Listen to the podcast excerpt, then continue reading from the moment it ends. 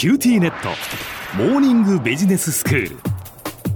今日の講師は九州大学ビジネススクールで企業戦略がご専門の目代武史先生です。よろしくお願いします。よろしくお願いします先生昨日は学会のお話をしていただきました。まあ学会って言ったらその専門のその分野の先生たちが集まってまあ研究成果を報告するような非常にこう権威のある会というイメージが私もありましたけれどもまあ実はその閉ざされている場ではなく研究者とか大学院生だけが集まる場所ではないということでしたよね。一般のその勤めている企業の人たちもまあ会員になれば学会に参加できるんですよというお話をしていただきました。はい。あのその通りです、まあ、特に従来から工学系の学会では産業界から多くのエンジニアが学会に参加されていたんですね、うん、工学系では修士課程まで進学される方が多いですしその学生時代から学会で研究発表する機会が、まあ、少なくないということで学生時代から学会とつながりがあるということが、まあ、一つのポイントになっています。ええで一方、社会科学系では確かにこれまでは学会参加者は大学などの研究者がまあ多かったんですが、とはいえその経営学というのはまあ実務の学問ですから、産業界からの参加者っていうのは年々増えてきているんですね。うん、しかもその実務の世界でこう日々経営に向かい合ってるからこそ、その着眼点でもって経営理論の発展に実は貢献できる可能性が社会人の皆さんにはまああると私は考えています。はいで私は普段九州大学ビジネススクールで社会人の、まあ、学生の皆さんと、まあ、向き合っているんですが、まあ、彼らのこの専門能力ですとか経験知的能力好奇心というのは学会においても十分こう知的対話ができるレベルにあると私は考えています。はい、でまあとはいえですね学会ってものに参加することのハードルこれ相当高いというふうに感じられる方も、まあ、いらっしゃると思います。あそうですねまあ、一つはですね、そもそもその学会に参加して研究発表を聞いて、まあ、内容がわかるだろうかという不安を、まあ、お持ちの方もいらっしゃるかもしれないですね。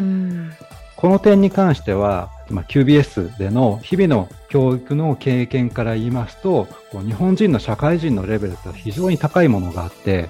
学会でのアカデミックな議論に十分ついていける素養は私はあるというふうに考えています。はい、でさらに、経営の、まあ、研究ではその研究内容が自然言語によって表現されるのが一般的なんですね。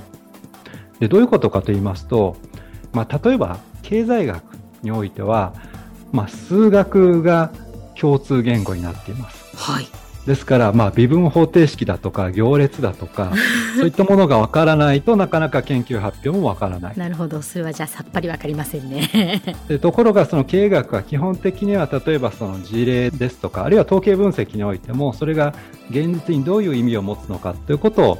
えー、まあ自然言語つまり日本語だとか英語だとかそういった言語で説明するするのがまあ一般的ですから、うん、ですから、えー、一般の方でもその内容はかなりの程度理解することができるわけです。はい、でもう一つ懸念点としては学会に参加する余裕がない、まあ、時間がないという方もいらっしゃると思います。でこの点に関しては実は今絶好のチャンスなんですね。新型コロナの影響で国内外の学会が、えー、軒並みオンライン開催となっています。ですからわざわざ遠方の会場に足を伸ばさずとも自宅から参加できるようになっているわけです。もちろん新型コロナが収束していけば対面での研究発表大会が復活していくと思いますけれども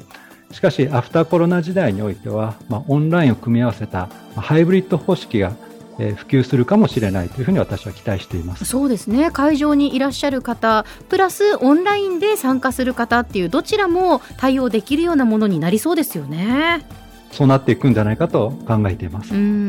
で学会のオンライン化のメリットというのは、まあ、国際学会でさらに顕著になっていきます。ええ、あの私はですねあのジェルピサというフランスのパリに拠点を置く自動車関係の研究をする学会に、まあ、所属しているんですが、ええ、今年の年次大会は6月14日から18日にかけて開催されました。はい、でこれもやはり今年はオンライン開催だったんですね。えーまあ、世界中、えーおそらく2500名ぐらいの会員がいまして、ええまあ、その国籍はヨーロッパからアメリカ、メキシコ、南米、アフリカ、アジアといった具合に、まあ、広がっています。この、まあ、大会開催中はですね、えーパリ時間で14時から17時まで開催されていました。ええで、これですと、ギリギリ、例えばアメリカ東海岸であれば朝8時から、うん日本であると夜21時ぐらいから開催ということで、まあ、世界中のみんなが起きてられるという 時間帯なんですね。なるほど。で、実は今年のこのジェルピサの大会には、えー我々の、まあ、QBS を今年の3月に修了した学生さんが、えー発表者として参加されています。ええそうなんですか。はい。えー QBS ではいわゆる修士論文に近い性格のものとして、えープロジェクト論文というものを作成するんですが、ええーと私はこの学生さんの指導教員だったんですけれども、うんまあ、非常にす優れた研究をされまして、ええこれはぜひジェルピサで発表すべきだということで、まあ、彼女を推薦しまして発うん表してもらったんですね。へえ。ただまあこれをもしパリで発表ということになると、これ仕事を休んで学会に来るというのは非常にハードルが高かったんですが、うんまあオンライン開催ということで参加が叶ったというわけです。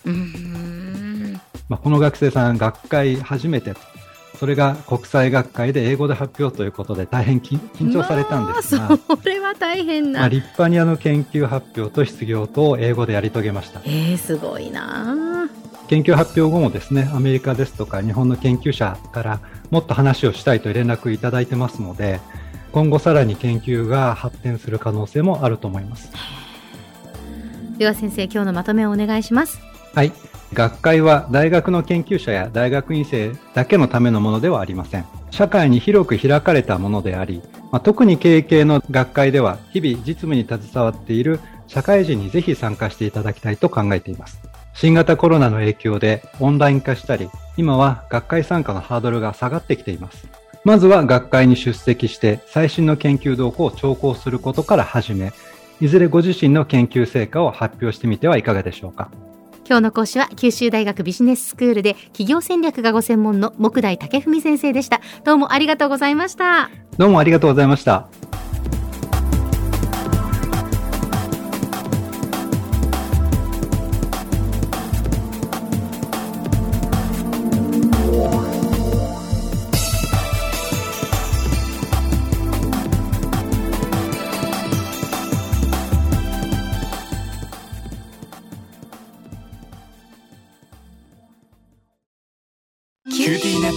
ト光、塾オンライン学習になってどいいよ塾までの移動時間はないしうでもパパ、送り迎えなくなったって寂しがってたわよ。それにビビックで授業の映像もスムーズだしでもパパ寂しいって。じゃあ学校の送り迎えしてもらおうそれ甘えすぎ。オンライン学習を快適に光はビビック